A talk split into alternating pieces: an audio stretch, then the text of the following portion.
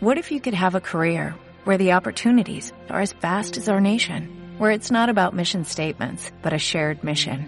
At U.S. Customs and Border Protection, we go beyond to protect more than borders, from ship to shore, air to ground, cities to local communities. CBP agents and officers are keeping people safe.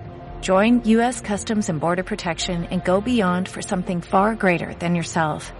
Learn more at cbp.gov/careers.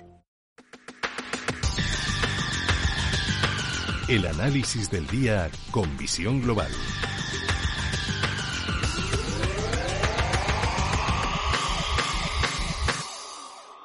Y saludamos a Gabriel López, CEO de Inverdif. Gabriel, muy buenas tardes.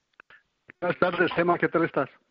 Bien, estamos eh, bien y veo que también la bolsa norteamericana, Wall Street, después de, la festividad, después de la Semana Santa, ha vuelto con ganas.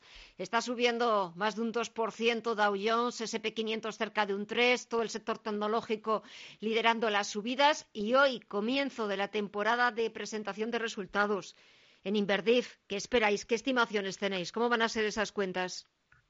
Bueno, la verdad es que, eh, francamente, nadie lo tiene claro, porque la divergencia entre las estimaciones entre una casa y otra son amplias, ¿no? Eh, unas ponen que va a haber unos beneficios por acción en el mercado americano de 110, otros dicen que va a ser 68, mejor que la que, que la amplitud es es, es, es, es abismal, entonces uh -huh. es muy difícil hacer eh, previsiones, pero el mercado parece ser que, que, que no, no, está tomando en cuenta que vamos a tener por lo menos seis meses de una, de una recesión, que eso sí que todo el mundo está de acuerdo. El, el, Fondo Monetario también ha publicado unos datos muy diferentes a los datos que han publicado otras casas, que también una gran divergencia en, en, en, en el crecimiento económico. Entonces, claro, ante esa incertidumbre y que nadie tiene claro cómo va a afectar a las empresas. Hoy, por ejemplo, JP Morgan, que son los principales bancos de inversión en Estados Unidos, uh -huh. sus beneficios han bajado un 70%, sí, pero han sí. aprovisionado más de 8 eh, mil millones por, por, la morosidad. Entonces ya se están cubriendo ante esa, ante esa eventualidad que es bastante probable, ¿no?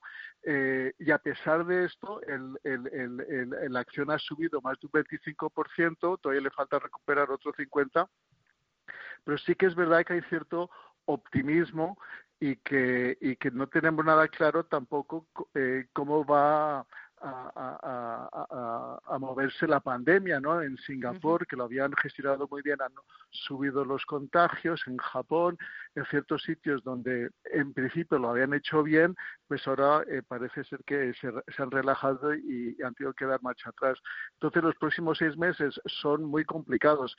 Si eh, en, en el peor de los casos ponemos que no hay beneficios en ninguna de las empresas durante un año, eh, pues vemos que el mercado, eh, en el peor de los casos, ¿no? Eh, pues que el mercado está cotizando a unos niveles altos de valoración, el americano, ¿no? Y, y, se justificaría, ¿no? Pues una corrección del 10% para estar en un nivel, digamos, medio histórico, ¿no? Ahora mismo, pues, da cierto respeto estos niveles, puesto que no, no, no, no, no son reales con lo que nos eh, con el futuro, ¿no? Estamos cotizando a los mismos niveles que estábamos cotizando en junio del año pasado, ¿no? Y apenas a, a 20% de, de, de, máximos en algunos casos. Eh, Amazon cotizando en máximos históricos, sí. Microsoft cotizando en máximos históricos, así que y Netflix eh, también. Y Netflix, así que eh, eh, no sé qué decirte. Yo creo que, que, que hay que ser cautos que hay que tener uh -huh. carteras muy bien diversificadas, que hay que tener empresas que, que, que, tienen poca deuda, que tienen actividad por todo el mundo y de ideas o recomendaciones que te podría dar, pues el sector de las pequeñas y medianas empresas, esos índices se han quedado muy atrás y son y, y si el mercado está recuperando tan rápido, pues no tiene ninguna justificación ver las pequeñas y medianas empresas que se hayan quedado tan atrás, ¿no? ¿Y qué podemos esperar en el mercado del petróleo? Acuerdo histórico de la OPEP y de sus aliados para un recorte de la producción que no se había visto nunca. Bueno, eh, sigue eh, siendo la preocupación fundamental la demanda, ¿no? China no hay demanda, no hay demanda ahora de petróleo y hay un déficit a pesar de este recorte que será efectivo en los próximos meses de 10 millones de barriles, de verdad se necesitarían 20 eh, millones de recorte para un poco equilibrar el mercado. Ahí está eh, la reacción del mercado que ha sido a la baja, ¿no? El, West Texas eh, cotizando alrededor del 20 y el Brent alrededor del 30. Pues sí se espera para que dentro de dos o tres meses pues cada uno suba 10 dólares en cada caso.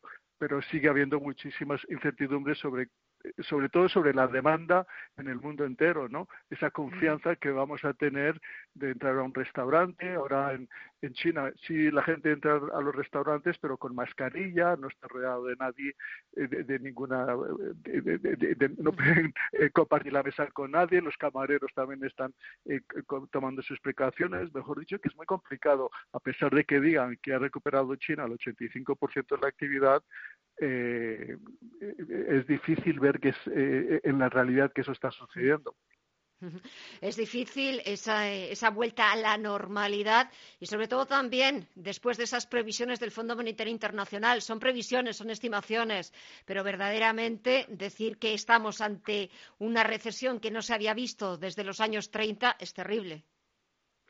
Bueno, eh, como te decía antes, eh, el FMI dice que va a haber una bajada este año del crecimiento del 3%, otra gente que dice que el del 3,4%, otra gente del 2,5%. En Estados Unidos también eh, ellos dicen que el 6%, otros dicen que el 8%. Aquí en Europa hay unos que dicen que puede bajar un 12% de la economía aquí en Europa, gente de mucho nivel, y, el Fondo Monetario dice que son siete y medio. Entonces, eh, si los profesionales, los expertos, los que llevan manejando las cifras tantos años y lo que saben no lo tienen claro, pues imaginaros lo difícil que es de, verdad hacer estimaciones y, y lo que me da muchas dudas, me surgen muchas dudas de que el mercado esté demasiado confiado y cotizando estos niveles que, ya te digo, que era un nivel que cotizábamos en junio del año pasado, cuando se los crecimientos de los beneficios eh, eh, mucho mayores de lo que se está esperando ahora.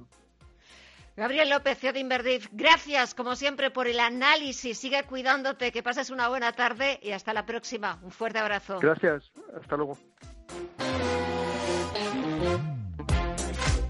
Así ponemos punto final a esta edición de Visión Global. Gracias a todos por escucharnos, por quedarse con nosotros, con Radio Intereconomía, porque la radio siempre se queda con ustedes. Y gracias también a mis compañeras por hacer el programa posible todos los días, por hacérmelo mucho más fácil.